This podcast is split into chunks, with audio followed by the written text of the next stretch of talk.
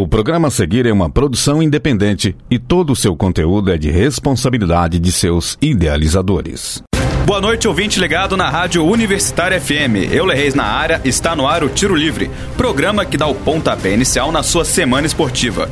Para isso, hoje estou com meu parceiro Bernardo Júnior. Boa noite, Bernardo. Tudo bem? Boa noite, Euler. Tudo tranquilo? E uma boa noite para você também, ouvinte da Universitária FM 107,5. Estamos iniciando mais um Tiro Livre, programa que é uma iniciativa da PROAE, a Pró-Reitoria de Assistência Estudantil da UFO. É isso aí, estamos diretamente dos estúdios da Universidade Universitária para trazer para você o melhor do mundo do esporte. E para ficar sempre pertinho da gente, siga nossas redes sociais. Nosso Instagram e Twitter são arroba Tiro Livre UFO. Acompanhe o Tiro Livre por lá e não perca nada do esporte do Brasil e do mundo. E no Tiro Livre de hoje, confira. Nos destaques regionais, Felipe Ponzio te deixa por dentro de tudo que rolou na última rodada do Campeonato Mineiro Módulo 2. Principalmente quem subiu para Elite e quem ficou no Módulo 2. Além do futsal do Praia Clube pela rodada 19 da Liga Nacional de Futsal. No quadro nacional, Flávio Lombardi traz o restante dos jogos da rodada da Liga Nacional de Futsal, que já está em contagem regressiva, e o giro pela 19 do Brasileirão Série A. No tradicional Giro pelo Mundo, Arthur Devito te atualiza de tudo tudo sobre o retorno do campeonato inglês, a etapa do Tahiti do Campeonato Mundial de Surf e a Copa do Mundo Feminina. No quadro opinativo desta semana, Miguel Santiago desce a letra nos acontecimentos do jogo entre Betim e Uberlândia, principalmente a tentativa de proibir o torcedor do Verde de comparecer ao jogo. Na súmula desta semana, Bruno Stocco traz a jornada do Uberlândia Esporte Clube até o acesso à elite do futebol mineiro do ano que vem. E é claro, antes do apito final, você fica ligado nos serviços da semana. Então continuem sem sintonizados e sintonizadas, porque o Tiro Livre está no ar. Segunda-feira também é dia de resenha. Porque o esporte não para. Está começando. Tiro Livre. Tiro Livre no ar e o povo quer saber. Felipe Ponzio, quem pegou o elevador para a elite do Mineiro do ano que vem e quem ficou a ver navios? Destaques de Uberlândia e região. Boa noite, Bernardo. Boa noite, Euler. E boa noite a todos os ouvintes do Tiro Livre. E bora ver quem se deu bem e conseguiu o acesso e quem se deu mal com esse final pegado do módulo 2 do Mineiro. Para começar, não podemos deixar de falar do Uberlândia, que depois de tropeçar e cair no ano passado, conseguiu o acesso e está novamente na elite do futebol mineiro. Mas, falando assim, até parece que foi tranquilo. E nada disso. O que não faltou foi emoção para o torcedor do Verdão. Fora de casa, o Periquito Verde foi até Betim realizar um confronto direto pelo acesso e teve que lutar muito para decretar seu retorno. Em um começo de jogo muito estudado por ambas equipes, tivemos um primeiro tempo de muitas faltas e poucas chances claras. Depois dos 15 minutos iniciais, a partida ficou mais aberta, mas nenhum time conseguiu se impor dentro de campo. Mesmo assim, o Betim chegou mais vezes ao gol, assustando o Uberlândia com uma falta aos 28 minutos que passou muito próximo à meta do goleiro Fabrício. Com esse primeiro tempo bem truncado, os dois times voltaram para a segunda etapa com outra postura atacando bem mais e assim deixando o jogo completamente em aberto. O Betim começou tentando impor seu ritmo, indo para cima com tudo, mas o Berlândia não se deixou abalar e, com muitas mudanças táticas feitas pelo treinador, respondeu com chances claras de gol. No entanto, mesmo com mais chances, o placar ainda estava zerado e o tempo ia passando. Até que, aos 48 minutos do segundo tempo, Diego, centroavante do Betim, bateu com o braço na bola dentro da área e, como diz a regra, pênalti. Com a marcação da penalidade para o Uberlândia, o estádio foi abaixo. Dirigentes invadiram o gramado, bombas foram arremessadas pela arquibancada e conflitos dentro de campo paralisaram a partida por quase 5 minutos. Depois de muita confusão, os ânimos finalmente se acalmaram e aos 53 minutos, Michael Paulista fez o gol que deu acesso ao time. Finalmente, os torcedores que foram até Betim para apoiar o time, mesmo depois de muita polêmica com o decreto de torcida única pelo mandante, puderam comemorar. Ao final da partida, o técnico Kleber Gaúcho falou sobre o empenho e a entrega dos atletas no jogo decisivo. Fala comigo, comandante. Reflexo daquilo que os atletas fazem, né? O mérito é todo deles. A gente sempre fala, a gente coloca as ideias, né? E é necessário que eles acreditem, que eles comprem essa ideia e levem para dentro de campo para executar. Se isso não acontecer, não adianta nada. E eles honraram essa situação, né? São merecedores de, de tudo que está acontecendo, em colocar esse esse grande que é o Uberlândia, né, na primeira divisão, novamente do, do Campeonato Mineiro, um clube que não deve sair dessa divisão por toda a sua grandeza e esperamos que isso se mantenha daqui para frente. E o, o principal disso tudo, né, é que a gente chega hoje nesse nesse último dia, nesse último jogo, com certo sofrimento também, mas eles foram guerreiros demais em cumprir função, em se doar, uh, em buscar executar aquilo que a gente uh, pré-determina né, e, e, e faz nos, nos treinamentos. E por conta disso a gente conseguiu hoje essa brilhante classificação para a primeira divisão do Campeonato Mineiro novamente. O comandante do Furacão Verde da Mogiana comentou sobre as mudanças táticas que fez na partida mudar por completo e garantiu que foi tudo trabalhado durante a semana, não é mesmo, professor? A semana ela é trabalhada em todas as situações. Ah, se nós não estivermos vencendo até os 35, é, 30, a partir de que tempo né, nós vamos abrir mão e correr muito mais risco, né? E a gente tinha essa, essa situação para fazer. Treinamos isso, botando esses atacantes, dando amplitude no campo, para buscar agredir mais o adversário. Nós estávamos preparados para essa situação, ela aconteceu ali aos 35, 36 minutos que nós botamos, é, soltamos cachorros, vamos dizer assim, né? Botamos toda a garotada com gás novo e dando amplitude no campo para a gente chegar pelas, pelas beiradas, né? E eles conseguiram cumprir bem. Lógico que a gente fica desequilibrado no setor defensivo, a gente tentou é, equilibrar um pouquinho também com a entrada do Jardel nesse sentido, né? Porque o Caio e o, e o Elias já estavam desgastados, o próprio Elias estava com cartão. Tiramos dois laterais, botamos atacante para fazer dobra na frente com os atacantes, né? O que a gente não queria nesse momento era tirar atacante e trocar por atacante, né? Então, nós botamos toda a nossa artilharia, vamos dizer assim, o que a gente tinha, tirando os jogadores de trás, né? Tiramos os volantes, tiramos os laterais, tiramos o zagueiro, o Rafael, jogamos o, o Jamerson nos últimos minutos lá para o campo ofensivo, para a bola chegar, se chegasse bola aérea, já que ele é o melhor cabeceador nosso, né? E fomos felizes nessa pressão aí no final do jogo com o pênalti é, e fomos coroados também, né, com a batida do Paulista que treinou muito, se dedicou e vinha falando que se acontecesse ele iria é, executar a penalidade, iria ser feliz, tanto é que nós trocamos, né? Geralmente é o Magrão que bate e o Paulista, como estava confiante, tinha entrado bem, falou durante a semana que iria fazer o gol do acesso nós é, colocamos ele a cobrar e ele foi muito feliz. O homem gol da partida, o cara que marcou o gol do acesso, Michel Paulista exaltou o elenco e foi categórico. O Berlândia voltou para o seu lugar. Fala comigo, Michel, homem gol. Cara, primeiramente agradecer a Deus, né? Segundo, agradecer essa rapaziada aí, que é um grupo fantástico. É, como eu falei no começo, né? Time ganha jogo, elenco ganha campeonato. E mais uma vez aí nós pôde provar isso, sem vaidade nenhuma. Magrão ali pôde deixar eu estar tá batendo a, a cobrança de pênalti tinha acabado de entrar também, a perninha tava, tava leve, a gente treina também, quando não é ele é eu, quando não é eu é o Borges. Mas graças a Deus, né, que esse gol aí saiu no final. É, isso aí tudo faz é, propósito de um trabalho, né, na semana, aqueles quatro meses atrás que nós passou, é, lutando contra, contra paredes aí, é, muitas coisas torcendo contra nós, né, é, contra tudo, contra todos, e agora agradecer a Deus, comemorar que todo mundo merece, e o Uberlândia voltou pro lugar dele. Além do Uberlândia, quem também conseguiu o acesso foi o time do Itabirito, que bateu o Boa Esporte fora de casa por 2 a 0. Além de ter sido campeão, o Itabirito fez história ao conseguir dois acessos consecutivos e pela primeira vez jogará o módulo 1 do Mineiro. Com isso, a classificação final do hexagonal ficou com Itabirito em primeiro com 21 pontos, Uberlândia em segundo com 18 pontos, Betim em terceiro também com 18 pontos, mas com um saldo menor, o RT com 10, Boa Esporte com 7 e Aimorés com 6. E assim encerramos nossa cobertura do Mineiro Módulo 2 deste ano. Que venha o módulo 1 na próxima temporada e, claro, você vai acompanhar tudo aqui com a gente no Tiro Livre. É isso aí, moçada. Encerrada uma fantástica cobertura do tiro livre do Campeonato Mineiro Módulo 2. Teve de tudo.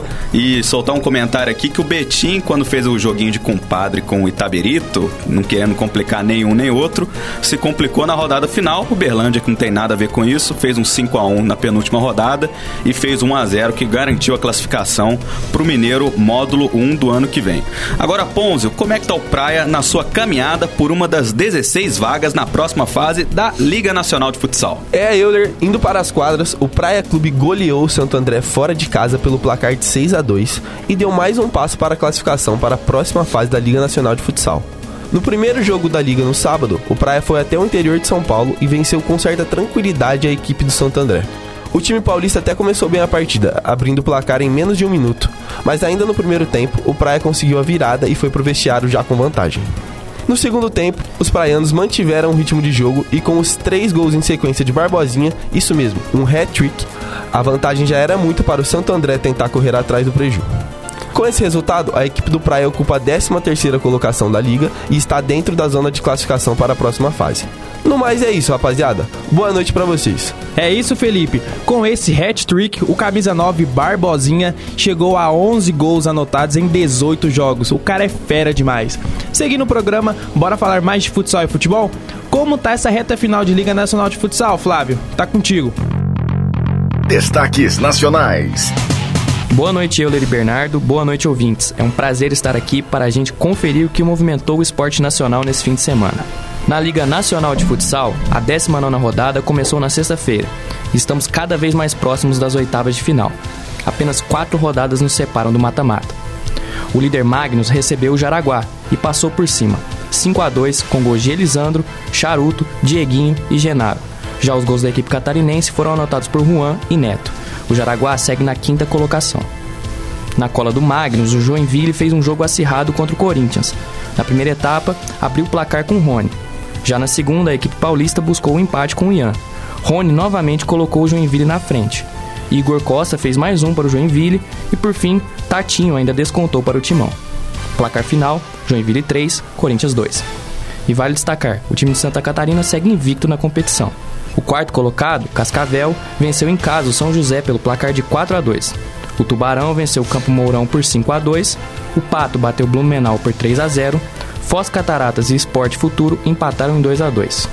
E ainda fica o destaque para a goleada do Açoeva para cima do Brasília, 8 a 1 fora o baile. Para as oitavas se classificam os 16 melhores times. Então vamos à tabela do momento. Magnus 45 pontos, Joinville também 45, Atlântico 38 e Cascavel mesma pontuação. Jaraguá 33, Carlos Barbosa 32, Tubarão 32 e Santo André 29. Esses são os oito primeiros. Agora do nono para baixo. Minas tem 28, Corinthians logo atrás vem com 26, Pato e Foz Cataratas com 25, mais abaixo Praia Clube e Joaçaba com 24 pontos. E Moarama fechando os 16 com 20 pontos. Jogam agora Carlos Barbosa e Atlântico, jogo iniciado às 7 da noite, e amanhã, no mesmo horário, Minas e Umuarama fecham a rodada lá em Belo Horizonte. É, torcedor, essa LNF está acirrada demais para ver quem vai classificar, né? O Praia tem que vencer o Jaraguá na quarta-feira para continuar na briga pela classificação. E você, torcedor, se puder, cola lá na Arena Praia e bora apoiar o time. E falando do esporte bretão, o futebol, como é que tá o Campeonato Brasileiro? Agora que o primeiro turno fechou, alguém alcança o fogão, Flávio? É, nesse ritmo acho que vai ser difícil pegar o Botafogo. E por falar nele, o principal destaque do torneio até aqui, campeão simbólico do primeiro turno e aniversariante do dia, o Fogão abriu a 19ª rodada do Campeonato Brasileiro, última do primeiro turno, recebendo o Internacional. Nas arquibancadas, a torcida festejava os 119 anos do time, mas em campo, o Internacional foi rápido para tentar estragar a festa dos botafoguenses. Maurício aproveitou a falha bizarra do goleiro Lucas Perry e abriu o placar para o Colorado aos 18 minutos de jogo. Mesmo insistindo, o Botafogo só conseguiu igualar o placar no segundo tempo. Aos 12, Luiz Henrique disparou pela esquerda e encontrou Vitor Sá na área, que bateu e também contou com a falha do goleiro Rocher. Também da esquerda veio o gol da virada. Após cruzamento, Nico Hernandes desviou contra o próprio gol, no contrapé de Rocher. 2 a 1 Botafogo. Para fechar, Di Plácido arrancou pela direita em contra-ataque. Encontrou Eduardo, que rolou para Luiz Henrique finalizar. Placar final: Botafogo 3, Internacional 1. O Botafogo é líder com 14 pontos de vantagem em relação ao segundo colocado e faz história com a melhor campanha do primeiro turno do Campeonato Brasileiro, com 47 pontos e 15 vitórias. Para abrir o domingo de Dia dos Pais, o Atlético recebeu o Bahia no Mineirão e a partida pode ter marcado a despedida do Galo com o estádio, já que o clube busca poder mandar seus próximos jogos na Arena MRV. O único gol do jogo veio às 3 do segundo tempo, após tabela de Hulk, Paulinho finalizou no canto direito de Marcos Felipe. Placar final 1 a 0 Galo. Segunda vitória seguida do Atlético, que quebra uma sequência de seis jogos sem vencer em casa e vai a 27 pontos, ocupando a décima posição no campeonato. Já o Bahia é o primeiro time fora da zona de rebaixamento com 18 pontos. Mais tarde, às 4 horas, o Corinthians recebeu o Coritiba na Neoquímica Arena. Aos 27 da primeira etapa, após cobrança de escanteio, o zagueiro Murilo marcou contra, 1 a 0 Coxa. O gol de empate veio no segundo tempo. Após escanteio, Yuri Alberto chutou. Kusevich tirou em cima da linha, mas a bola sobrou para o zagueiro Gil deixar tudo igual. Dois minutos após empatar, o timão já conseguiu a virada. Renato Augusto encontrou Juan Oliveira na área, que de cabeça tocou para Yuri Alberto completar para o fundo da rede. Por fim, o atacante Wesley, de apenas 18 anos, carregou pela esquerda em contra-ataque, bateu de fora da área e fez um belo gol. Vitória do Corinthians, 3 a 1 o Timão volta a campo para pegar o São Paulo no Morumbi nesta quarta, às sete e meia da noite, pelo jogo de volta da semi da Copa do Brasil. E pelo momento das equipes, o jogo promete emoção. No mesmo horário, o Fluminense foi até Porto Alegre encarar o Grêmio. E até começou bem, abrindo o placar com Germancano após cruzamento de Keno. Mas aos 26 da primeira etapa, após bela troca de passes, Soares encontrou Pitelo, que marcou. Ainda no primeiro tempo, nos acréscimos, Ferreirinha bateu rasteiro no meio da área e fechou o placar 2 a 1 para o Imortal. O Grêmio é o vice-líder com 33 pontos e volta a campo agora nesta quarta-feira para enfrentar o Flamengo pelo jogo de volta das semis da Copa do Brasil, às 9h30 da noite, no Maracanã. Ainda às 4 da tarde, o Goiás venceu o América fora de casa pelo placar de 1 a 0. O gol do Esmeraldino foi marcado por Lucas Alter. Com o gol da vitória, o Goiás chega à 15ª colocação e respira na tabela. Já o América amarga a lanterna com 10 pontos apenas. Às 6 da tarde, o Flamengo recebeu o São Paulo no Maracanã. E fazendo seu primeiro jogo como titular após retornar ao tricolor, Lucas Moura abriu o placar aos 38 após bela jogada individual. A partida também marcou a estreia do colombiano Rames Rodrigues com a camisa do tricolor. No apagar das luzes, já nos acréscimos, Michel Araújo cometeu pênalti. Pedro cobrou e empatou a partida, 1 a 1. O rubro-negro, terceiro colocado, pega o Grêmio no meio da semana pela Copa do Brasil. Ainda hoje se enfrentam Palmeiras e Cruzeiro no Allianz Parque às 7 da noite e às 9 da noite o Bragantino recebe o Vasco. Já amanhã, Atlético Paranaense e Cuiabá fecham a rodada às 8 da noite. No mesmo horário, para fechar o domingo, o Santos se complicou ainda mais na tabela, após ser goleado por 4 a 0 pelo Fortaleza, fora de casa. Os gols da partida foram marcados por Machuca, Baço contra, Caio Alexandre e Bruno Pacheco. O Santos é o primeiro time da zona de rebaixamento, com 18 pontos. Bom, ouvintes, eu vou ficando por aqui. Sempre um prazer imenso participar do programa. Um grande abraço a todos e eu volto com você, Euler. Pois é, moçada, tem um ditado popular que diz o seguinte, né? Quem não tava morto, tá morrendo, né? Cuidado, Santos. Esse pode ser seu ano, hein?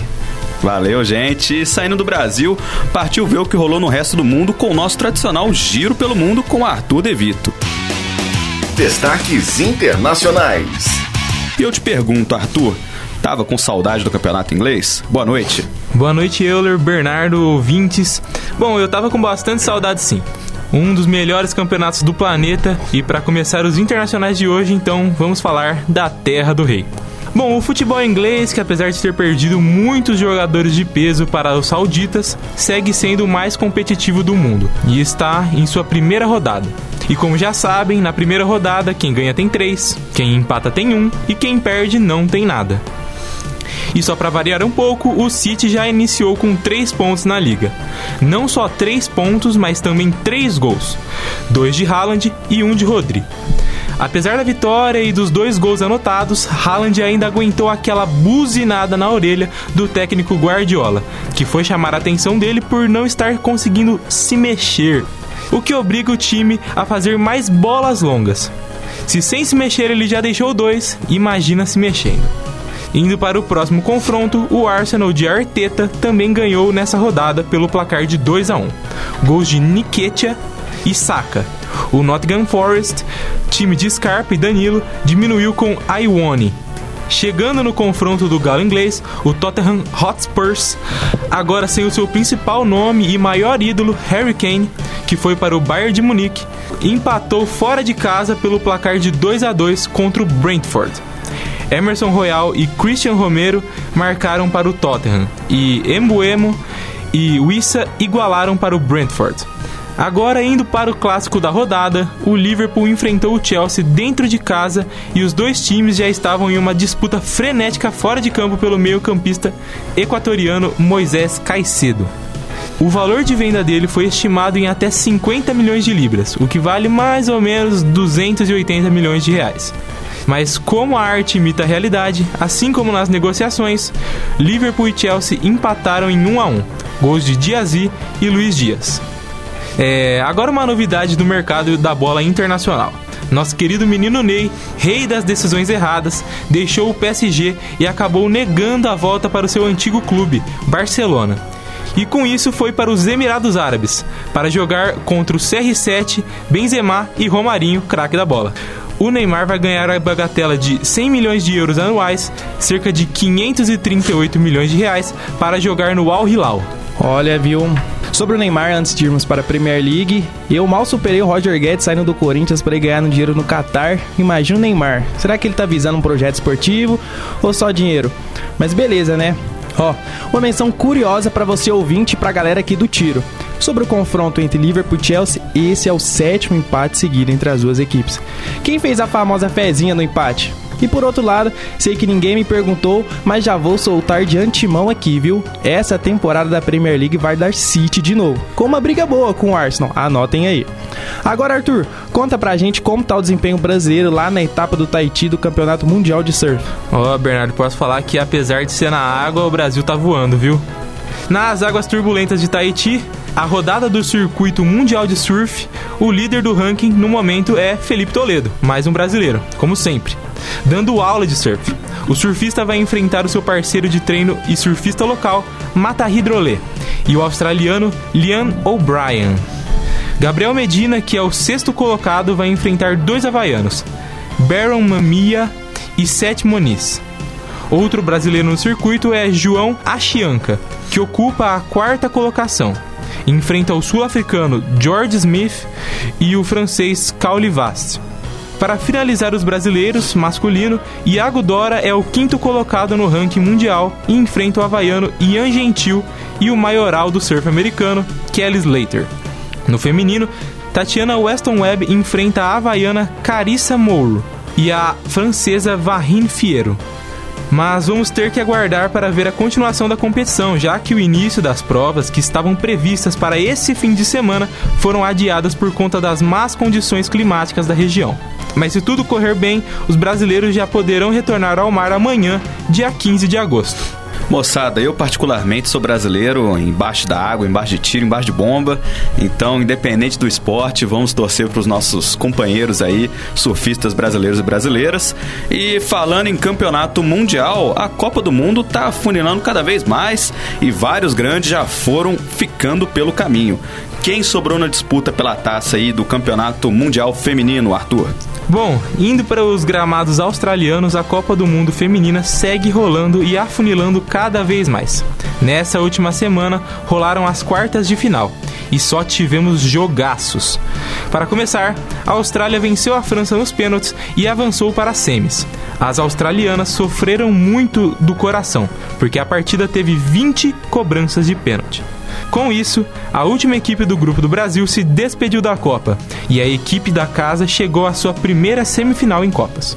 Quem chegou para enfrentar as meninas do país, daquela grande rede de fast food que é Vende Costela Barbecue, foram as inglesas, do Fish and Chips, que venceram a Colômbia por 2 a 1 gols de Lauren Hemp e Alessia Russo.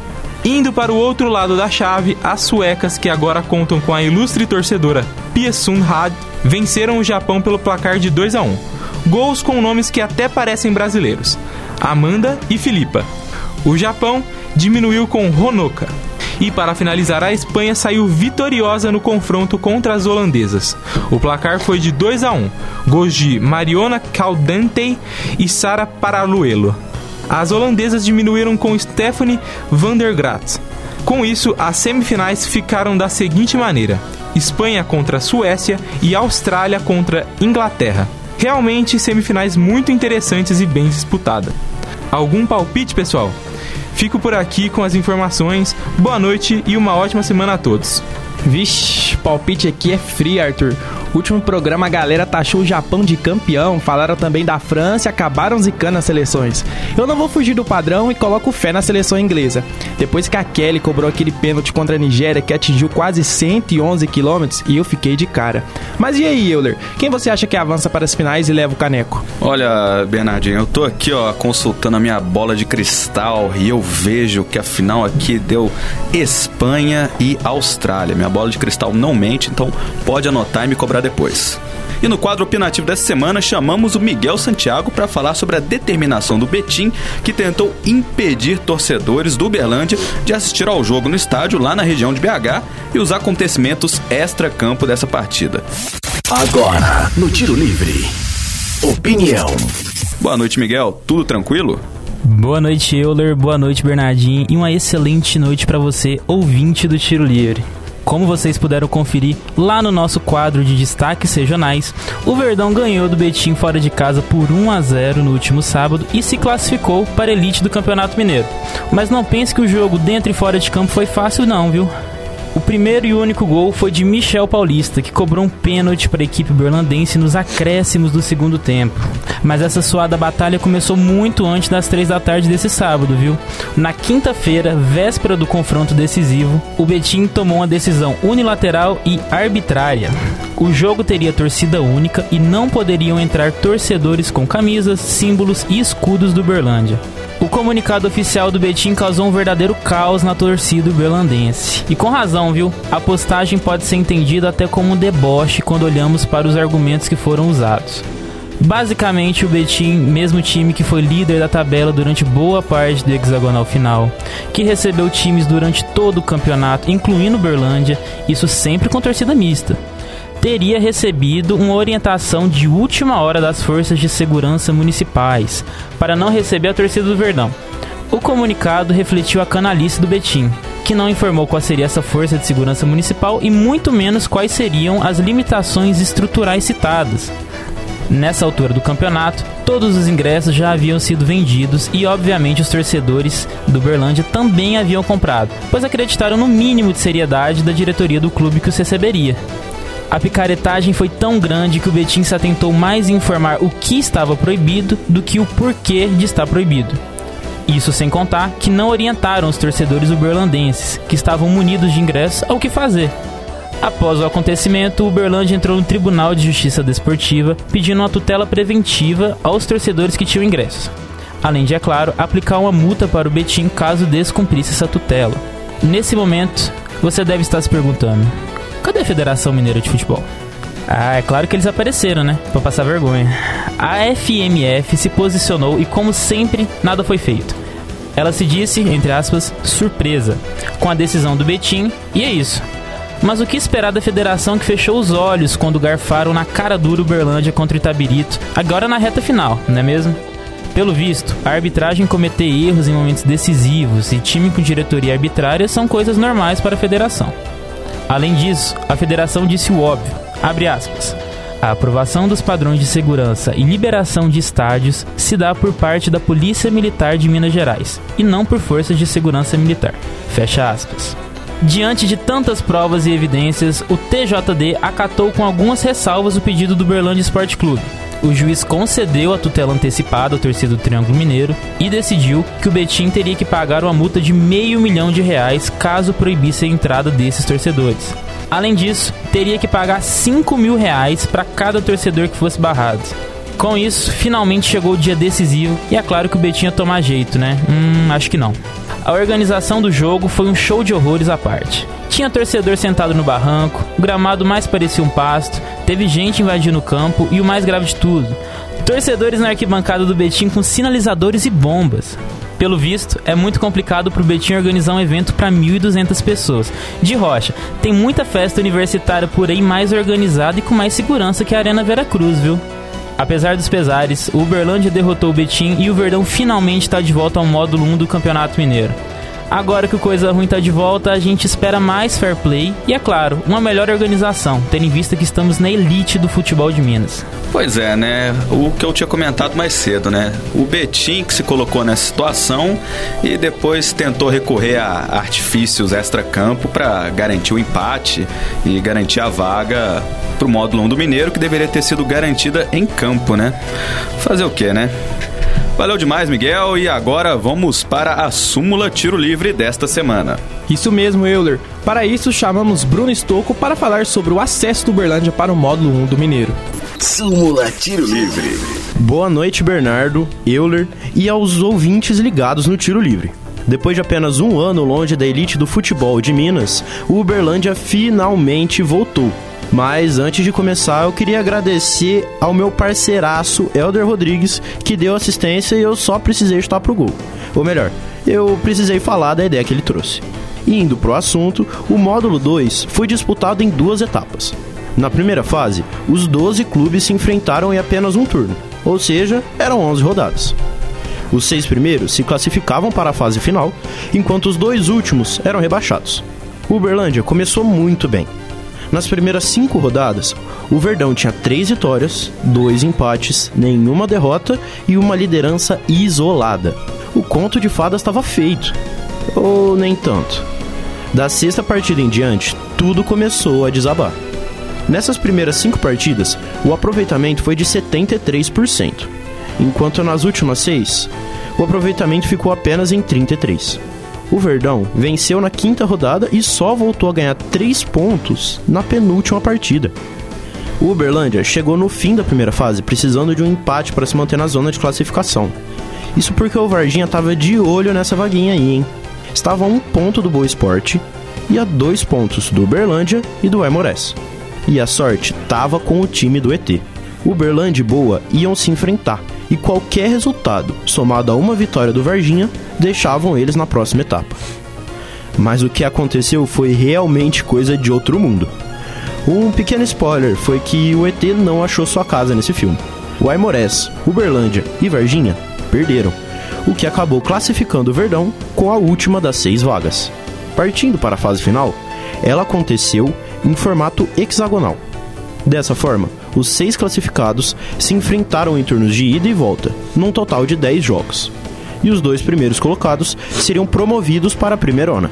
Mas olha, não começou muito legal não. Três empates em três jogos e um futuro bem nebuloso. Na quarta rodada, o adversário era vice-líder URT, e as cinzas do campeonato deram lugar para um belo alviverde. Vitória por 3 a 1 e a recuperação veio forte. A sequência continuou com duas vitórias sobre o Boa Esporte e colocou o time uberlandense na liderança do hexagonal. O complicado é que se repetiu aquele roteiro da primeira fase. Verdão líder e perdeu para o RT. Com a parada nos 12 pontos, os outros dois grandes candidatos, Itabirito e Betim, ganharam e somaram 14 pontos, deixando Uberlândia em terceiro lugar. Aí, na oitava rodada, aconteceu uma loucura que piorou tudo. O Uberlândia estava ganhando de 2 a 1 em casa quando tomou o gol de empate do Itabirito. Ah, mas tomou o gol, segue o jogo, certo? É, normalmente sim. O problema é que o gol foi extremamente irregular. Impedimento claro do ataque do Itabirito. O lance ainda foi na cara do Bandeirinha. Óbvio que vai anular, né? Né? É, torcedor. Errou de novo. Essa noite não era do Berlândia mesmo. O cara não viu nada de errado ouviu e não marcou e validou o gol. Pouco depois veio a virada do time visitante. Final de jogo, 3 a 2 para o Itabirito e uma arbitragem bem duvidosa. Quando acabou a partida, a revolta foi imediata. Já na manhã seguinte, a Federação Mineira de Futebol recebeu aquela cartinha reclamando do lance. Eles fizeram o que podiam e o Bandeirinha foi suspenso do seu trabalho. Mas vamos combinar que é uma punição bem boba se comparar com o resultado em campo. Podia ter sido eliminado o Uberlândia mas aí é coisa de regulamento e não dá para mudar de uma hora para outra. O complicado é que a distância para os líderes tinha ficado enorme, 5 pontos atrás de cada um. Ah, você tá achando pouco? Pois é, não acabou não. Itabirito e Betim se enfrentaram em um jogo bem morno e praticamente cumpriram a tabela para empatar e dificultar ainda mais a vida do Verdão. Uberlândia fez o seu e ganhou o jogo. Agora só tinha que derrotar o Betim fora de casa, na última rodada, para se classificar. E como o Miguel já falou, esses caras também não ajudaram. Tentaram impedir a torcida do Verdão de ir pro estádio, invadir o campo, arrumaram briga. Eles fizeram tudo o que podiam e até o que não podiam para atrapalhar esse jogo. Só que uma coisa eles não contavam. O Verdão da Mogiana não se contentava mais em ficar no módulo 2. Nos acréscimos do segundo tempo, pênalti marcado, Michel Paulista converte e é só estourar o champanhe. Ano que vem, o Berlândia é da elite do futebol mineiro. E era para ser até melhor, viu? Sem tanto sufoco. Isso porque, se não fosse aquele erro grotesco contra o Itabirito, os times estariam empatados em pontos. E, pelo saldo de gols, o Verdão seria o campeão do módulo 2. Agora fica só ansiedade pro ano que vem. E cuidado aí, povo da capital. O Coisa Ruim voltou. Forte abraço e uma ótima semana a todos. Olha, Brunão, vale lembrar que o Uberlândia trocou de técnico depois de iniciar o hexagonal final. Anunciaram o Kleber Gaúcho, campeão de duas Copas Paulistas com 15 de Piracicaba. Treinador que nós do tiro entrevistamos na coletiva pré-jogo decisivo. Ele falou sobre a preparação do mental da equipe para jogos assim, decisivos, situação que ele já tem certa experiência. Caso você ouvinte queira saber o que ele e os atletas falaram, acessa lá nosso Instagram que o conteúdo foi show de bola. É, moçada, contra tudo e contra todos nesse caso, Uberlândia no módulo 1 do Mineiro do ano que vem. Agora, por último, mas não menos importante, papel e caneta na mão, porque é hora dos serviços da semana. O que acontece na UFO? Você fica sabendo no Tiro Livre. Serviços UFO. A UFA acaba de lançar nove editais, divulgando vagas para a contratação de professores visitantes. As oportunidades são para atuar nos campos de Uberlândia, Monte Carmelo e Utuiutaba em institutos diferentes dentro da universidade, com contrato de regime de dedicação exclusiva. As inscrições iniciam-se no dia 16 de agosto, esta quinta-feira, e vão até o dia 31 do mesmo mês, devendo ser feitas presencialmente nas unidades acadêmicas da vaga ou via e-mail. Para mais informações sobre as vagas, requisitos e editais, acesse comunica.ufo.br. E a Escola Técnica de Saúde da UFO abriu 229 vagas para alunos em três editais diferentes. O primeiro dos editais é direcionado para o processo regular, com 125 vagas disponíveis. As inscrições iniciaram hoje, dia 14, e vão até o dia 28 de agosto. Os outros dois editais são direcionados aos editais especiais, para portadores de diploma, com 74 vagas, e transferência com mais 30 vagas. Os dois casos também iniciaram as inscrições hoje, dia 14 de agosto, e fecham no dia 14 de setembro. Para mais informações e acesso aos editais, é só pesquisar comunica.ufo Apito Final. Tiro Livre. Apito final do Tiro Livre de hoje. Para sugestões e dúvidas, mande mensagem no Facebook do programa www.facebook.com barra Tiro Livre. Aproveite e curta a página da Rádio Universitária FM no Facebook e no Instagram. Além disso, dá uma força pra gente e siga o programa por lá, arroba Tiro Livre UFO. Fique atento às próximas edições, semanalmente, nas segundas-feiras, às 8 horas da noite. Vale ressaltar que todos os nossos programas estão disponíveis no nosso Spotify. Também no Spotify, fique de olho nos nossos podcasts. É só pesquisar Tiro Livre UFO no aplicativo. O Tiro Livre é uma iniciativa da PROAI, Pró-Reitoria de Assistência Estudantil da UFO. Caso você esteja andando pelos campos da UFO e notar alguma movimentação estranha, entre em contato com o WhatsApp da UFO Segura. 34 9 99 96 4597. Repetindo, 34 9 99 96 4597. E olha, você que curte o nosso trabalho e quer vir conhecer a gente ou acompanhar uma gravação aqui na rádio, dá bobeira não. É isso, Bernardo. Chama a gente lá no Instagram do Tiro Livre ou nas redes da Universitária pra gente marcar essa visita. Vai ser um prazer te receber aqui na nossa casa. Essa edição foi produzida por Elder Rodrigues, Felipe Ponzio, Flávio Lombardi, Arthur Devito, Miguel Santiago, Bruno Estocco e Felipe Domingos. Apresentado por mim, Bernardo Júnior, e pelo meu parceiro, Euler Reis. Edição de Benício Batista, revisão de Lázaro Martins e apoio técnico de Edinho Borges e Mário Azevedo. Boa noite, Bernardo. É você, ouvinte. Muito obrigado pela audiência de sempre em mais uma edição do Tiro Livre. Boa noite, Euler, e a todos que estiveram conosco na 107,5. Um abraço e uma ótima semana esportiva para vocês. Universitária apresentou Tiro Livre. O conteúdo que você ouviu é de uma produção independente, sendo assim de inteira responsabilidade de seus idealizadores.